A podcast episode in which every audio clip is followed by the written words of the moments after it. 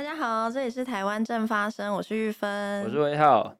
好，今天我们非常开心可以邀请到企鹅交通手札，欢迎企鹅。Hello，大家好。到现场，欢迎。哎，到底要叫翔宇还是企鹅？都可以啊，你们开心就好。那我想先问一个问题，为什么就是为什么会叫企鹅？哦，因为我以前走路的时候手不太会摆，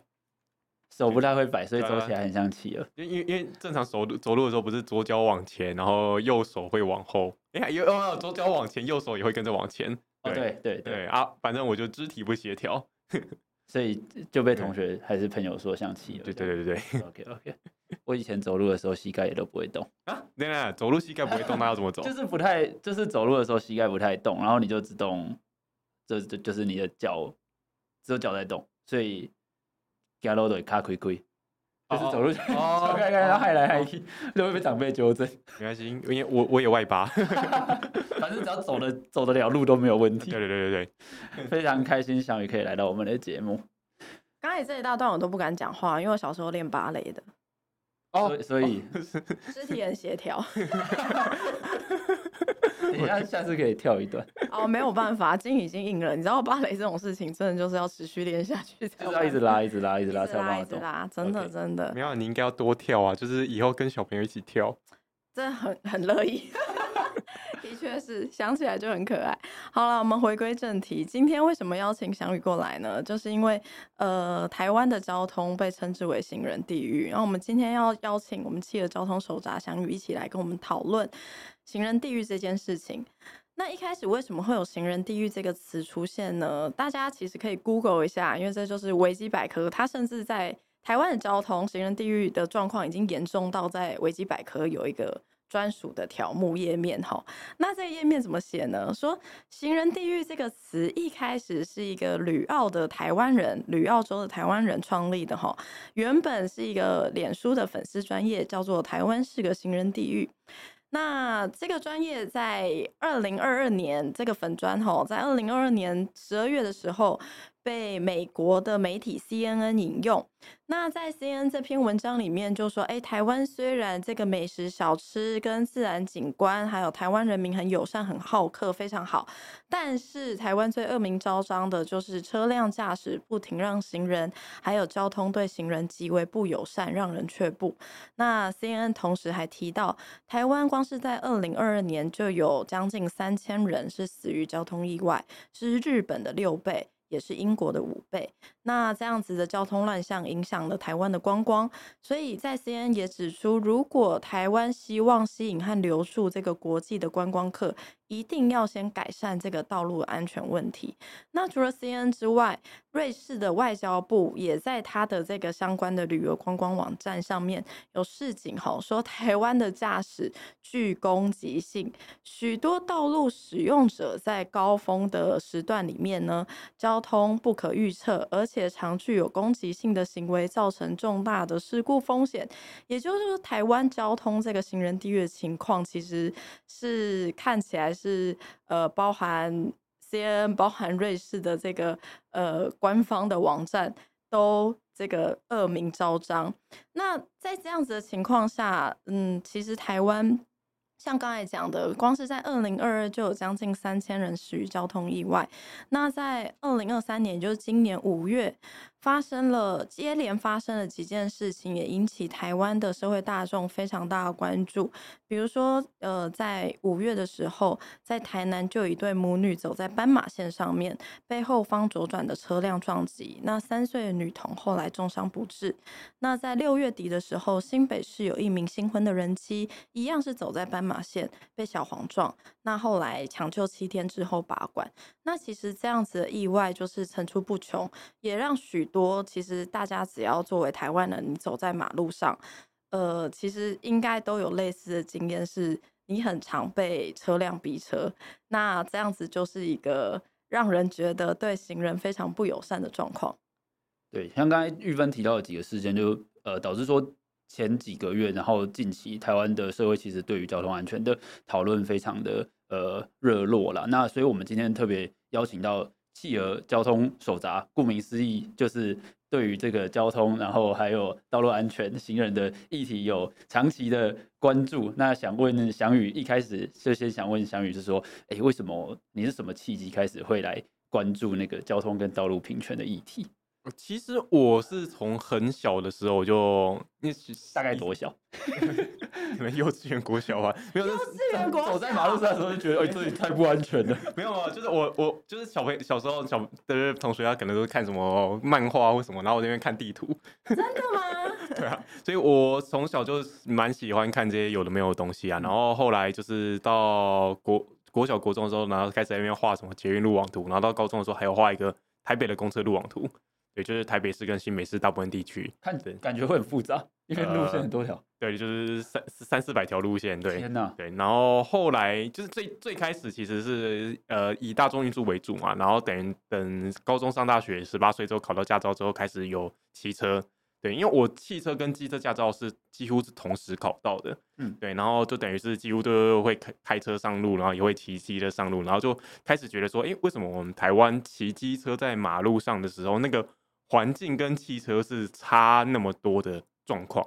然后就开始去关心到一些一些那时候其实也是有一些先进，他们已经开始前辈啦，他们已经开始在倡导机车路权，然后就开始算什么启蒙吗？其实最开始就是、嗯、最开始是那时候是骑机车，然后到那个那时候骑车环岛，然后到那个东港，因为就是从那个从高雄进东港的时候，然后会有一座高会有一座那个高架桥，然后高架桥之后。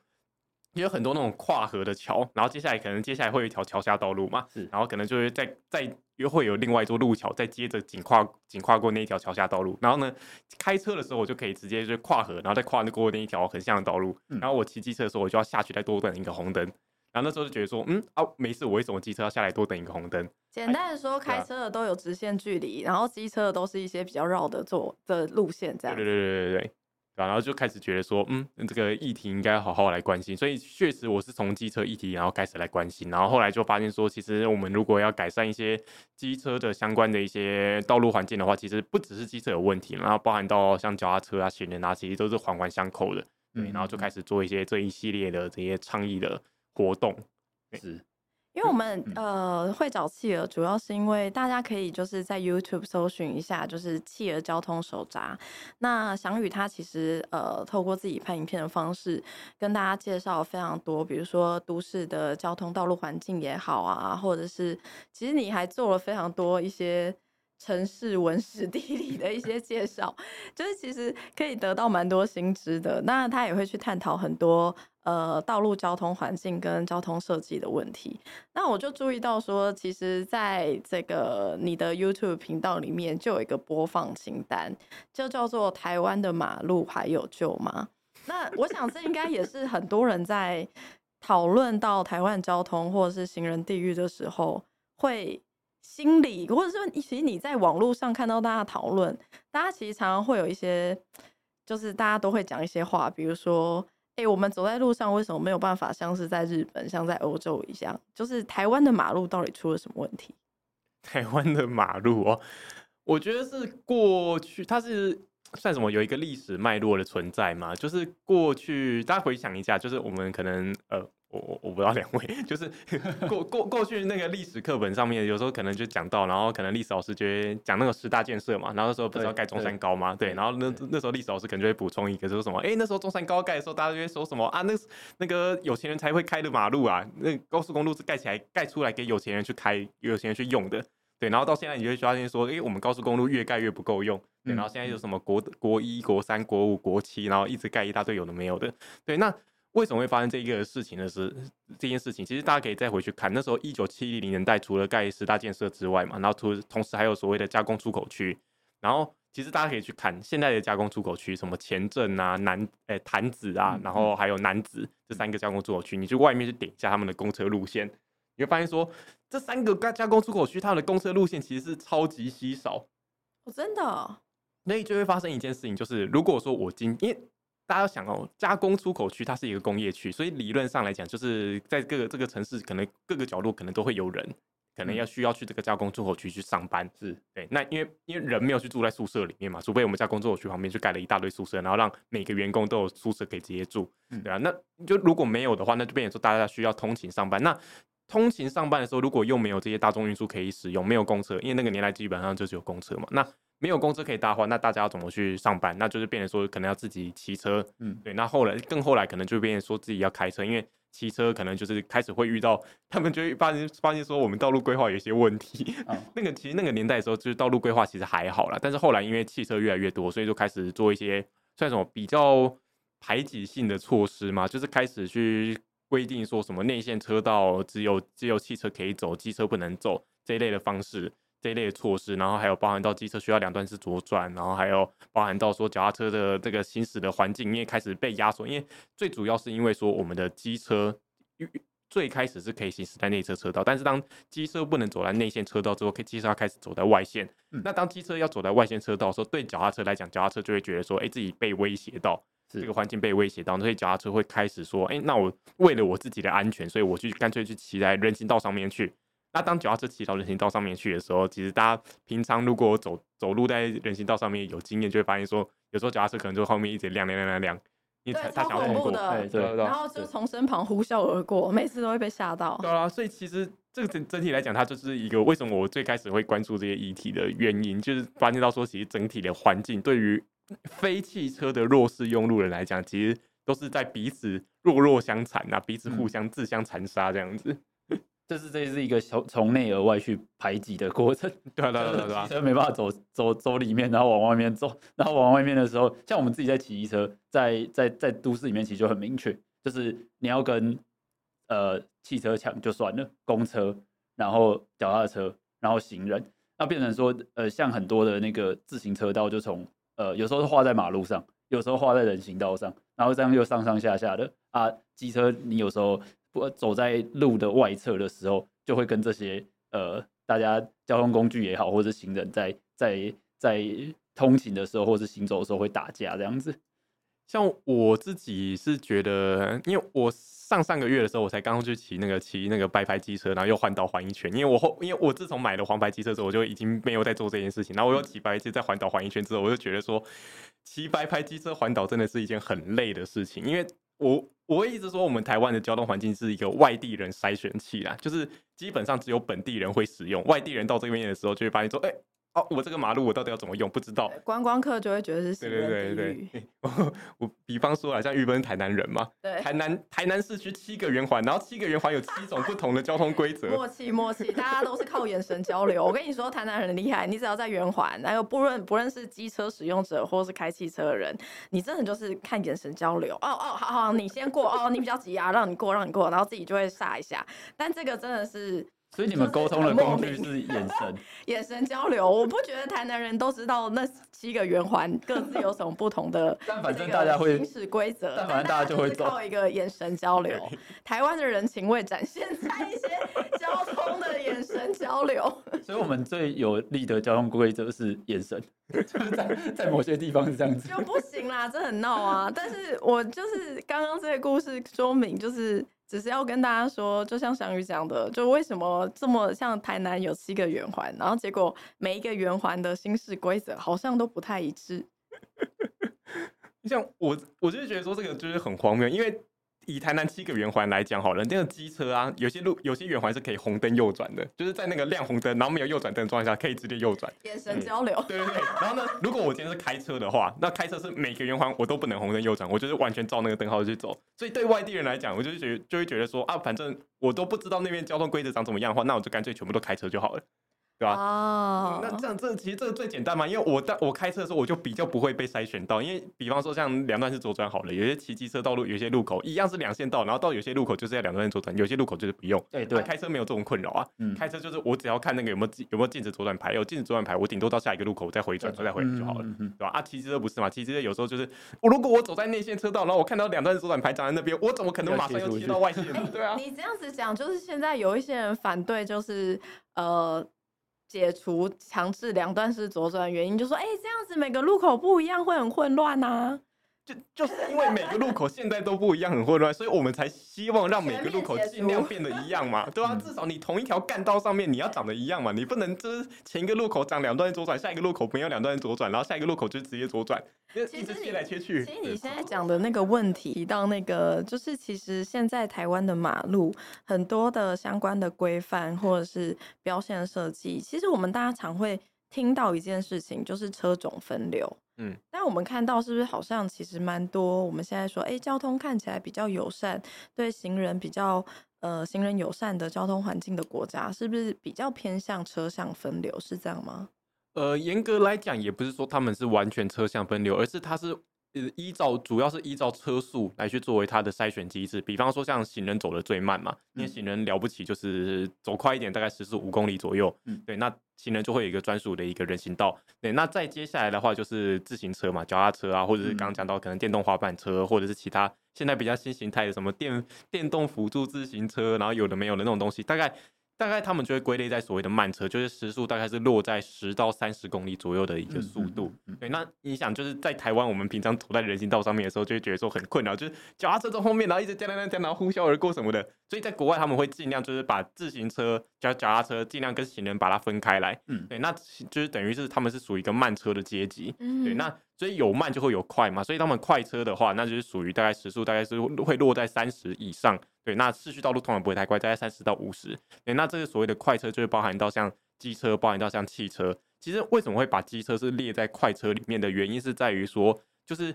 机车的话，它其实只要这个油门吹下去的话，其实它时速大概大概到四十五十，其实都不会是太大的问题，只要它能够跟得上车流。所以说，其实最主要的来讲，他们是以能不能跟得上这个车道的车流作为主要的它的筛选机制。所以说在，在在有这样子的一个车种分流，也就是以依照它的车速。来去进行它的一个车道的配置之后，那接下来再比较细的话，才会去依照它的方向来去做配置。比方说右转车就是靠右边，左转车就是靠左边，那直行车就是走中间。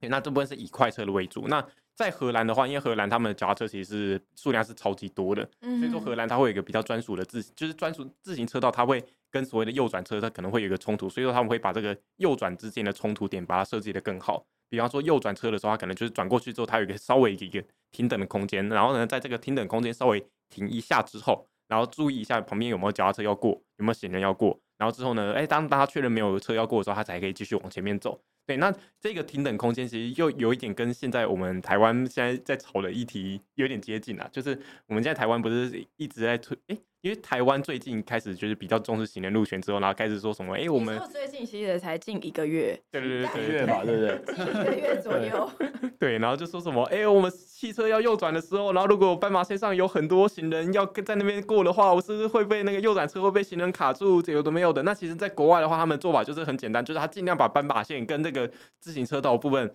尽量的跟右转车中间，让中中间有一个停等的空间，尽量把它退缩一点点。对，那至少有一台车可以停等在那边的时候，其实你对于后面其他车子要等、要排队、要等的时候，其实就相对来讲就是比较不会去挡到其他直行车，甚至是说他们右转的车就干脆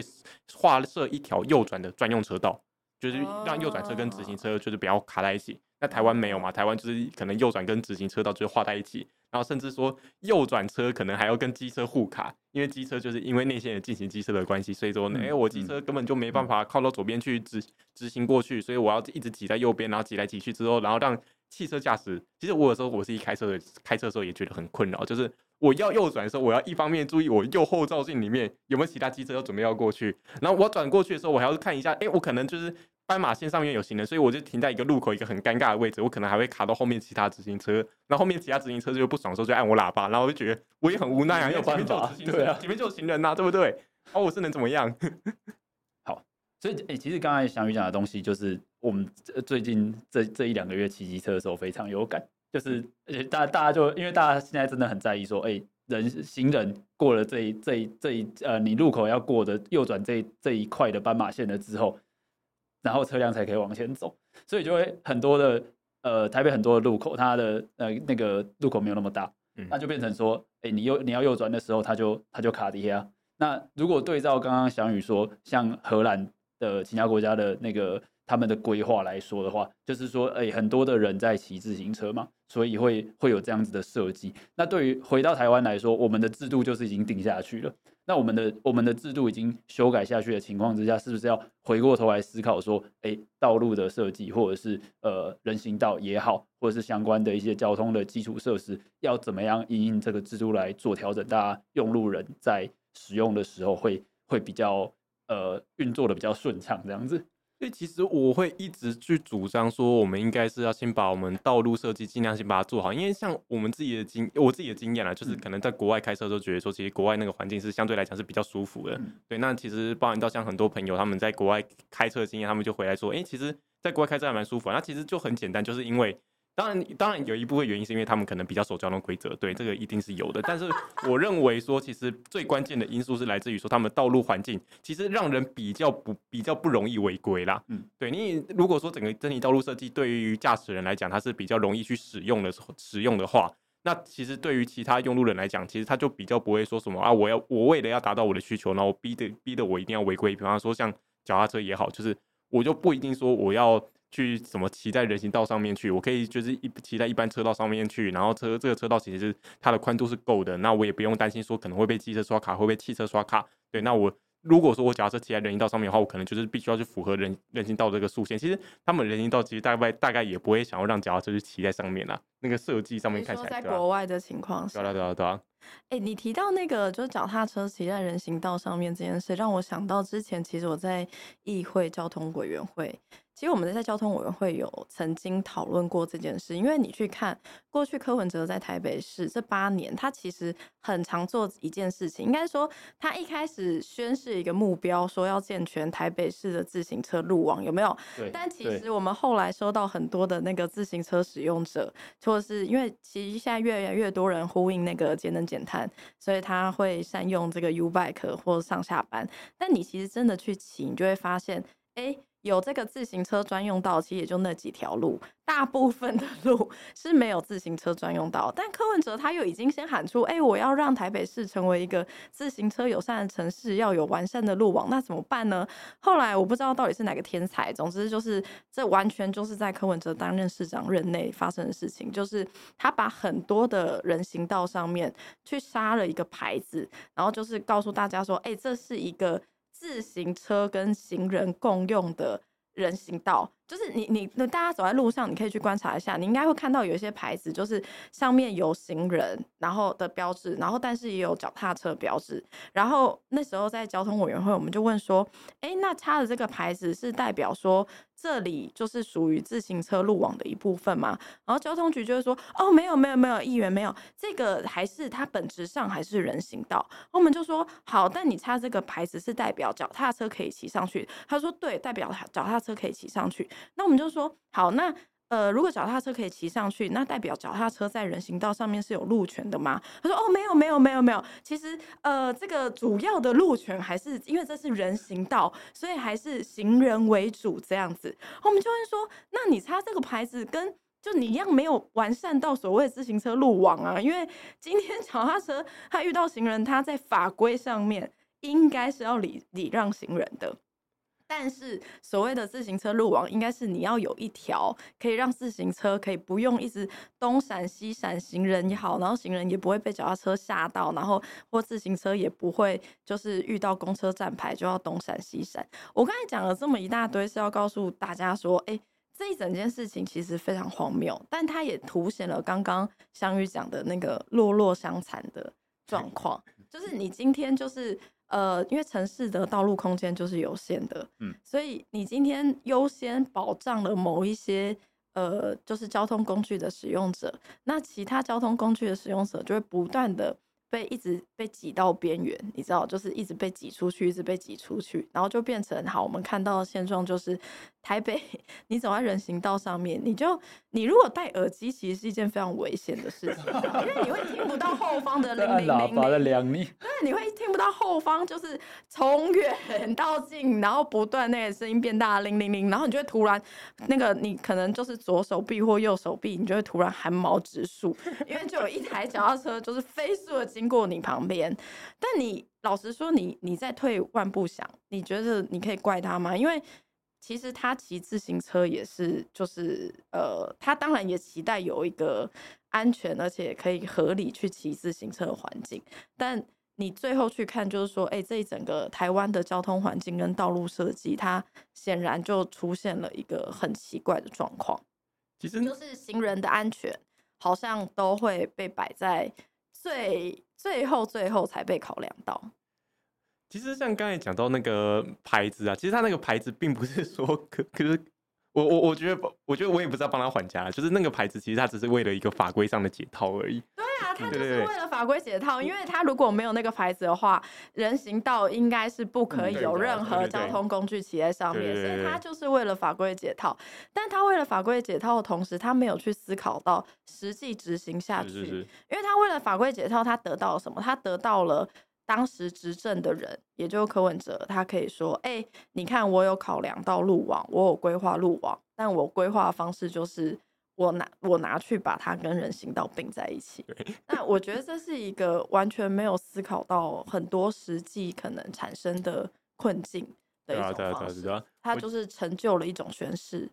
我觉得那时候最荒谬的一件事情是他那时候，比方说像仁爱路啊，还有那个松江路，还有新生南路，他就直接很粗暴，就直接在人行道上面，就直接用油漆涂一条白线下去，开一条，对，然后直接用油漆涂一条白线，然后上面前面印个脚踏车 logo。然后就说，哎，这个是我们那个自行车道在上面，所以你会发现那个台北市的自行车规范的那个自行车道，就是很东西向的，有新一路，然后有南京东路，就是这两条路是当时为了捷运复旧的时候，就是等于是有新增空间出来，有拓宽，对对，有拓有拓宽人行道，有挪出，就是真的是 for 自行车道的空间。对对对，但是像那个刚才讲到另外一条仁爱路，它也被列在里面，结果仁爱路的做法就是在人行道上面就直接画一条自行车道。就涂一条白漆在上面，然后说：“哎、欸，这个这个人行道这部分是给自行车走的。”然后你就发现说，其实仁爱路在那个在某些路段，它其实是人行道其实很窄，对，非常窄。然后旁边还有路树嘛，所以说他自行车道画上去之后，其实那个人行道已经是完全没有空间。这时候行人要走，他就说：“哎呀，我们行人就去走骑楼就好了呀。”所以你看，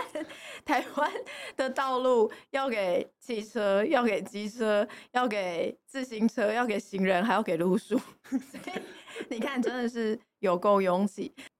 好，你刚才提到车速分流这件事，其实我觉得，照如果照翔宇你刚刚这样讲话，其实车速分流它某种程度就会跟不同的交通工具它是息息相关的，对吧？对，因为它基本上这个交通工具它可以多少，它可以它可以达到多大的多快的速度，它就是跟工具本身息息相关的。嗯。那照你这样讲，如果用车速分流没问题的话，那车种分流应该没问题啊。但我们现在看到很多呃倡议交通改革的呃粉砖也好，或者是这些团体会说：“哎、欸，我们不要车种分流。”就那个问题到底是出在哪？哦，其实呃，它是一个比较比较简单的讲法啦，就是说不要车种分流，其实主要是在讲说不要汽车汽车跟机车就是分流啦，嗯，对吧？那因为因为就是。我们现在的道路使用环境来讲，道路规划来讲，就是把汽车可能就是汽车是画在一个车道上面，然后另外机车可能是分配在另外一个车道，或者是说换另外一个讲角度来讲的话，其实就是内线车道上面是有写进行机车的。那我们刚才前面是有讲说，其实机车它在国外来讲，它是属于快车的范畴，因为其实机车跟汽车在市区道路里面基本上都是可以达到市区道路的一个速限的要求，就是五十公里或是六十公里这样一个速度。那其实这样子来讲的话，其实机车其实它是行驶在内线车道来讲的话，其实是不会有太大的问题的。所以，所以说车种分流它其实它是一个比较简略性的讲法啊，对吧？那其实我们会现在会讲说，就是用车速分流的话，其实就是把用依照各个不同的运具它本身的一个车速的它的条件来去做它的一个运具道路的使用的分配。也就是说，在台湾的车种分流就是把汽机车分开，就我们看到内侧进行机车啊，或者是强制两段式左转啊，对，因为会把机车归为慢车。对啊，对啊，对啊。但是在国外，我们看到很多车速分流的情况下，就是机车跟汽车其实是都属于快车。对对对。那为什么台湾的规定会跟其他国家有一个这么大的落差？我觉得这个 这个问题其实还蛮复杂的。就是最开始的时候，其实有两套说法啦，就是有两套，也也不能说两套说法，就是我们有查到两套比较不一样的，就是历史上的脉络。一套是说，因为当时就是某一任某一任那个警政署长或是之类的高官，就是他就是被什么飞车抢劫，然后被飞车撞到，然后就直接撞，他就是仇视机车。那时候就是他被撞死了，对，然后后来就是他，嗯、后来就是其他继任的，就是、嗯、就是开始去研拟一些经营机车的策略，对，这是一套说法。那另外一套是一些私人恩怨的，对，但是我我觉得比较像阴谋论的部分啊，但是那可信度如何我不知道。那另外一套说法是说，当时是因为台北市的塞车问题实在太严重了。对，然后台北市塞车问题太严重之后，开始去制定一些就是希望让机车不要行驶在马路上的政策。所以最开始的，所以那一个年代开始，其实就有两套不一样的制度去走。一套就是规定说，机车在中山北路上面，就是从那个从中从行政院前面，然后一路到圆山关，到要圆山大饭店这一段，他就规定说什么机车在尖峰时间是不能利用的。这些最开始是这样子，然后后来开始慢慢演变成说，机车是不能行驶在这一条中山北路的内线车道。嗯，对，就机车只能行驶在外那个分隔那个呃分隔岛的外面，那个路树的外面。嗯，对，那那个路树的外面，其实大家去看那种比较早期的照片，包含到一九六零年代以前，然后甚至到日本时代的照片，其实大家就可以看到，其实最早中山北路那个。那个路树外外面是什么车在走的？就是什么三轮车啊，然后这种人力车、黄包车，甚至行人也有可能走在上面。那机车那时候是走在哪边？真的机那时候机车是走在那个路树中间那个快车道上面去的。那其实大家再去看那个年代照片，就会发现其实那个年代的汽车其实数量其实真的超级超级少。嗯，那机车数量其实也不多，对吧？那就是后来因为车子变多，然后开始就是大家就觉得说，哦，也不是大家觉得，就是那时候的交通单位，其实那时候也台北市考。甚至是还没有交通局，那时候是警察局在管交通的。对，是警察局在管交通的时候，就促成了这些制度的改变。对对对。那这会不会是一切我们现在看到这么多奇形怪状的交通环境的原因？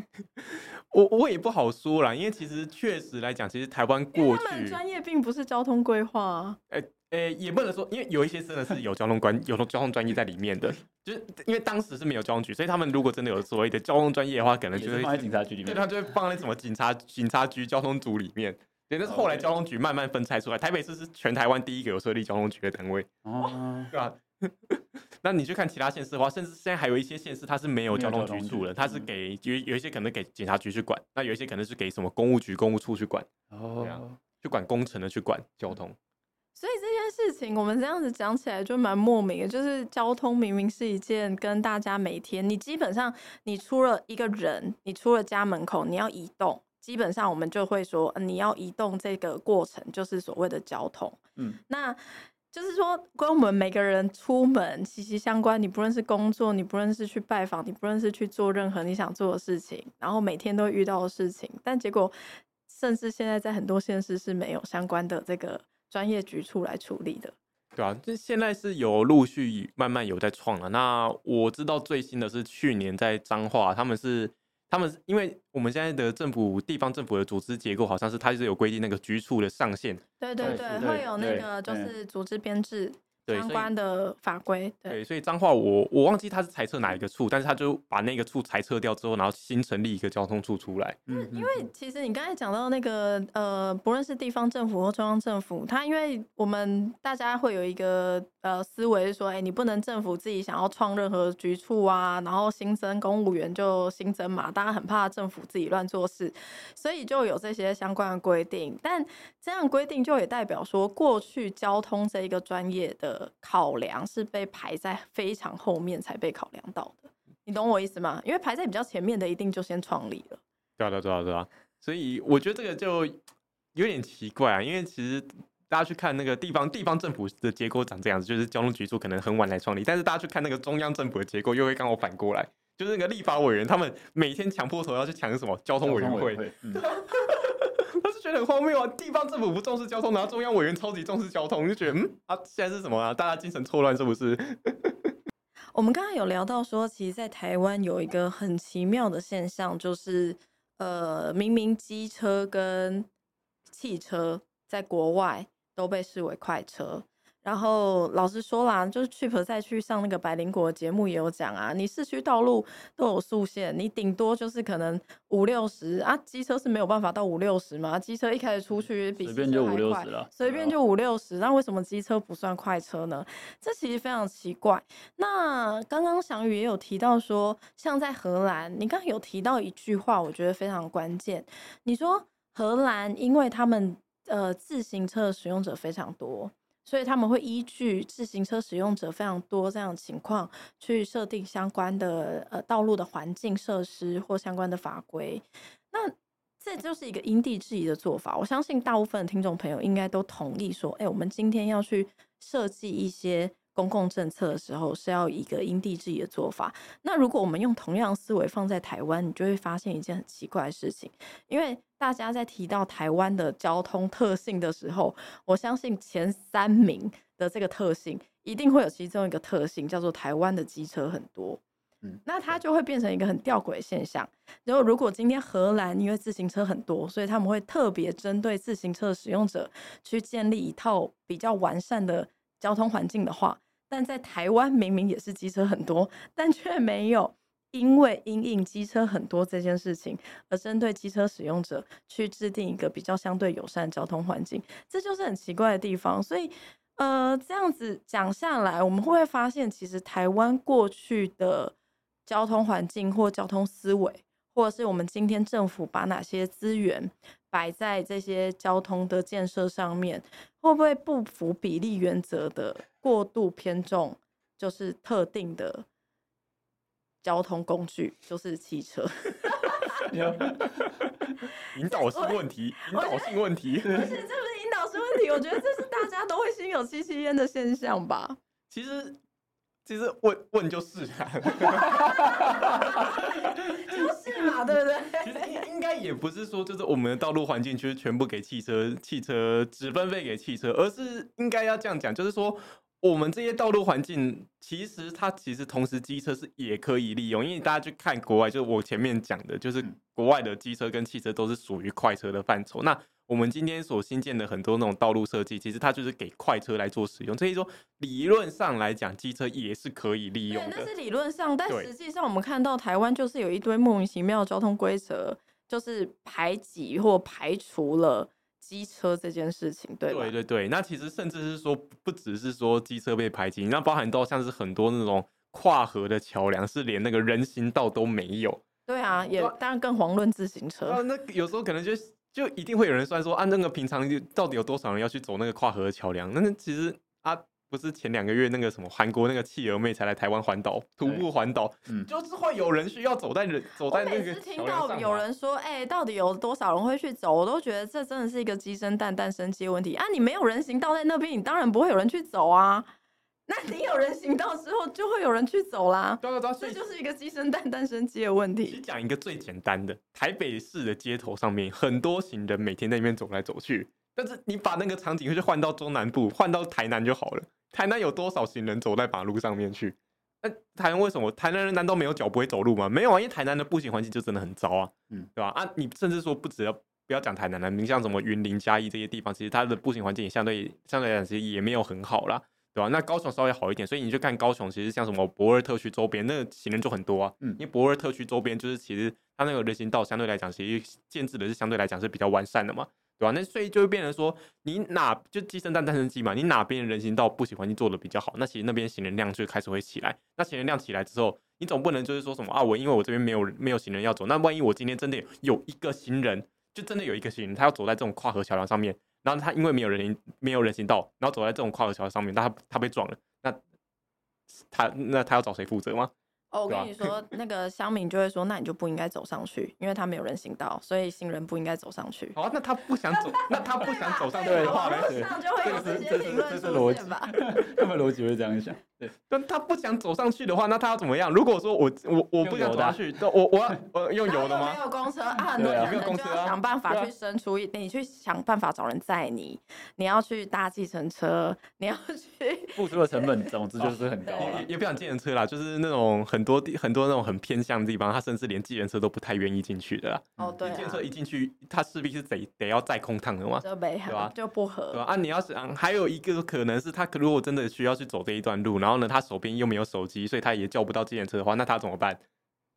对不对？难道难道他那边边那边走走走走，然后走到走到那个走到突然有一个警察发现他的时候，然后警察来载他吗？我们不能这样子随便滥用警力嘛，对不对？台湾都是一整天那边说警力过劳，然后就我们一直叫警察去做一些就是我们就是国外他们应该做的事应该做的事情。对啊。刚才翔宇有讲到说，哎。过去在讨论，哎，为什么台湾的制度好像会变成这机车跟汽车明明都是快车，但是机车被排除在外？你刚刚提到其中一个原因，我很好奇。你说那个时候在讨论，因为台北市很常塞车，但很常塞车到底跟机车有什么关系啊？啊，那时候的报纸新闻，我那时候我有去，我有去看到，最近有人翻，然后我有特别去看，它里面就写很荒谬，他说什么？制定一些政策，或许可以使那个交通变得更顺畅。然后呢，它原本前面的前面的那个方方法一些很多，就包含到什么机车减量、汽车减量、计程车减量。不是减量当然会更顺畅，对对对，因为就比较少人塞，比较少使用者。对对对，前面前面方法都写的很正确，都写的很理所当然，没有错。然后结果都写到最后面结论的时候，就开始写说，所以我们应该要制定政策，抑制机车成长。然后这时候发现说，嗯啊啊，说好的其他 其他车种怎么不消失？对 那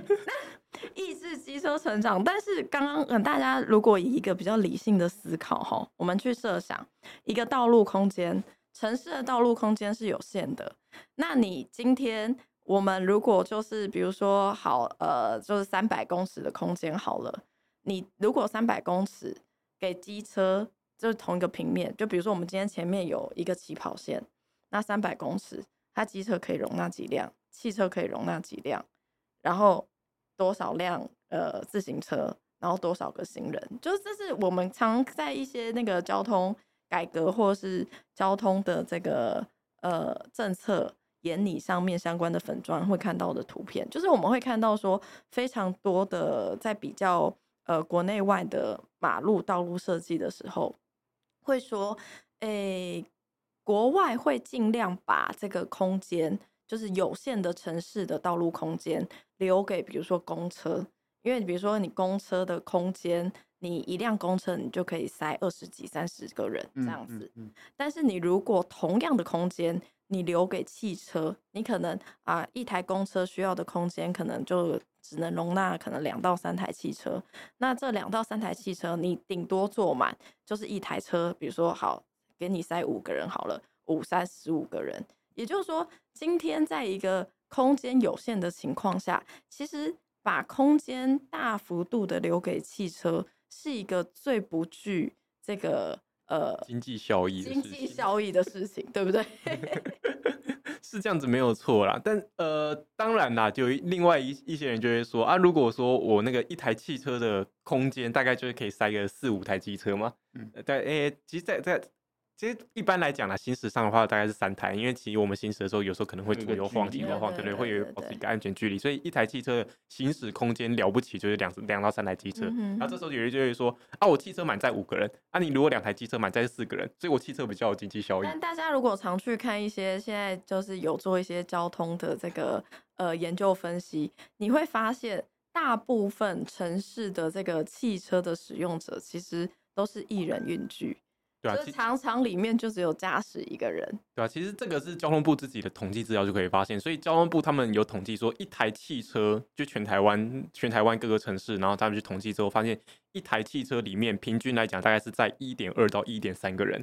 对，就是大绝大部分是大家都是自己在开而已。对对对对，那偶尔可能多载两个人，多载三个人。使用了非常多的空间呢。对啊对啊，然后机车的话是平均是一点一。但那些空间应该是公共资源，对吧？对，空间一定的公共资源。我们盖一条马路，然后呢，我们要去征收，然后可能征收不过，征收过程有不顺利的话，还会有人就是打诉讼、抗议。对对对对，打诉讼有，有很多外部的社会成本，对啊，所以说，其实我是觉得，我们道路空间要要利用的话，其实也不止道路了，就是我们整个交通空间要有效利用的话，其实应该是要做一些最有经济效益，然后同时要让整个。整个运输廊带上面是最有效利用的状态。简单的说，就是所谓最有经济效益，就是能够让越多人共同使用到这个空间更好。对啊，对啊，是这样子的概念。对啊，对啊，更多人可以同时使用这个空间，或者是说让这一条让这个空间上面它其实可以更快速的去运输，去去满足越多人的整个交通需求是越好的啊。这样子，我们才可以尽量去减少我们就是道路一些无谓的拓宽，然后去，嗯嗯、因为我们道路拓宽，说老实话，台湾现在地下也不便宜啦。你多拓宽一条马路，然后你就要花这这，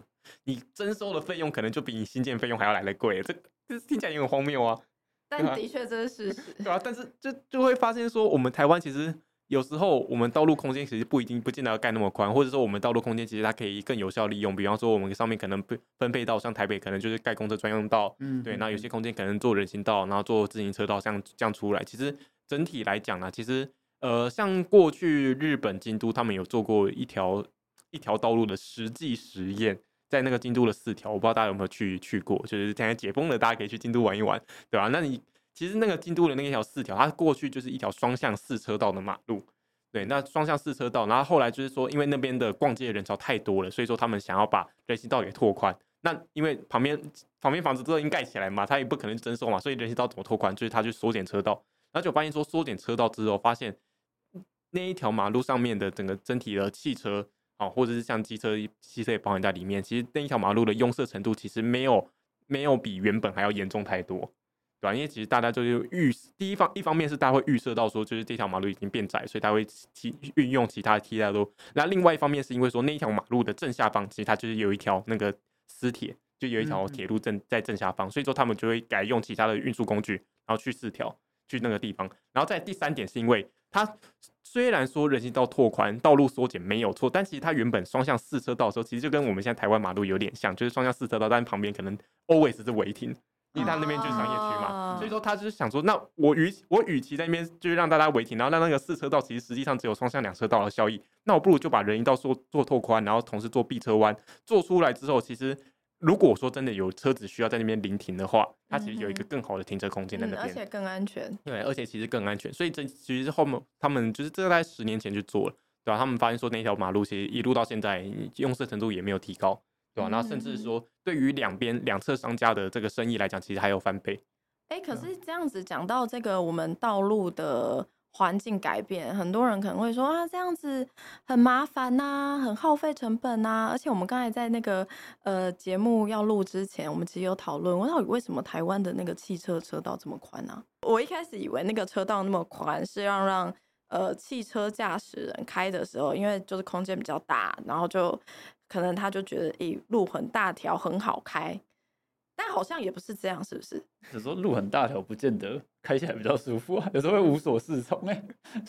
那到底为什么车道需要那么宽？因为实际上不需要那么宽啊。因为我们看其他国家，比如说刚才翔宇讲的日本的车道就没有那么宽啊。日本标准车道宽是三公尺。嗯，你说我们比什么意思？就是日本标准车道宽是三公尺，而、啊、台湾标准车道宽大概是三点五以上。那为什么？就是到底多那个多那个空间是 for what？因为台湾就已经是地狭人稠，尤其是都市。我们以台北市来说好了，寸土寸金。今天就是空间就是金钱的情况下，我们为什么要耗费这些空间？其实三点五的车道宽其实也还好，但是台湾常常就出现刚刚讲到什么五公尺、六公尺宽，那个坦克开进去都不都不见得会超过那个车道宽。其实它是啊。就是又又要回到从头开始讲，因为台湾的都市规划是另外一个体系去做的，所以他们我们台湾的都市计划图，如果大家可以有兴趣可以翻的话，因为你就会发现说，台湾的都市规划图上面预设的那个道路宽度就是一个整数，十公尺宽、十五公尺宽、二十公尺宽。对，太宽了吧？没有，没有是画车道，没有画，没有是那个道路空间、道路范围、路权范围。所以怎么样？好整除的概念吗？整除概念啊，十公尺。整除的概念，那太偷懒了吧？偷懒吗？做都市规划的人，他不见得对于交通规划他有有概念，有概念。对，他就是什么十、十五、二十。好啊，比方说我们讲十公尺宽好了，那我到底要分配几个车道下去？两条。两条车道啊，两条各五公尺，对，所以就会变，最后就会变成这样子，两条各五公尺的车道，因为他，他就他们因为做都市规划，他也没有所谓的左转车道的概念在里面，因为我们现在台湾，也就是说，我们现在的交通环境为什么会变成行人地狱？第一个，因为之前呃，就是交通是警察在管的；第二个啊，因为这些我们道路跟相关的都市规划设计 是都市规划在管的，这个过程里面没有交通专业，对，所以。比方说，我们去看日本，日本他们叫什么国土交通省，他就把都市规划跟交通一起放在一起去做了啊。OK，对啊，其实 都市空间的设计，交通是一定要纳入考量的。对啊，因为你不纳入考量，就会发现那种五公尺的那个战车道，我们说那个是坦克道，五公尺宽，那个五公尺宽，其实因为我们一台自小客车也才不过两公尺宽而已。五、嗯、公尺宽的车道，其实同时可以塞塞一下两台自小客车在里面。所以为什么我刚才就是说车道越宽不见得越好看？因为当两台小自小客车都可以塞在一条五公尺宽的车道的时候，就会发生一件事情，就是啊，我我这台自小客车，我到底开在车道左边还是开在车道右边？然后开左边开开出右边好像都没差嘛。那当我开的比较靠左边一点的时候，可能就会有一台另外一台车，他想要从我右边。钻过去，嗯，另外自小客车，对，就超车超过去，对啊。那这个状态下，其实就会变成说啊，我开左边也不是，开右边也不是啊。这个车道宽，其实有时候其实，在这种超级窄的，就是这种五公尺宽，然后呢，同时两台车要并行过去的时候，其实两台汽车同时要并行的，其实它是相对应的会有一点危险性的存在啦，对吧？那在这个状态下，其实你说这个车道宽真的有事故啊？对吧？这个车道宽真的有比较安全吗？其实也不见得啊。再加上说，我们都会预设说，我们的市区道路里面。行驶的时候车辆不应该太快。对对，那五公尺宽的车道其实可以开多快？大家，我举一个例子，就是我们的高速公路车道宽也才不过三点七五公尺，三点八公尺宽而已。嗯，对啊，我们高速公路一百一十公里的时速可以三点八公尺宽就够了啊。我们五公尺宽的车道，那汽车可以在上面开多快？三百公里跟高铁一样吗？对不对？德国高速公路没有了，连德对德国高速公路，他们的车道宽都不见得到五公尺了。结果我们台湾市区道路做五公尺宽，然后做五公尺宽，然后车辆开很快之后，然后可能车辆开很快，然后到路口之后，因为来不及减速，然后撞到行人，然后这时候又怎样？哎，行人地狱又出现了。嗯，所以其实这一切环环相扣，就是道路设计不良。啊，我们从道路设计去改良之后，其实就可以相对应的去解决不少的问题了啦。那很多人会说啊，那样子的道路改良就是。要怎么办呢？好像很难期待。没有告诉大家，大家不是很喜欢讲说政府喜欢消化预算吗？大家常常在讲铺马路，对不对？好，我们标线的改良这件事情就是铺马路，因为你道路重新显铺的时候，它其实标线都会重画一次，所以大家不要以为这个呃马路的车道宽啊，或是标线重画非常的复杂，工程浩大。没有，你只要看到你家路口巷口走出去的地方有地方在铺马路，它那里的标线就。都是可以重画，对，所以这并不是一件这么浩大的工程，所以这其实是我们希望可以透过诉求可以去达成的事情，对吧？对对对。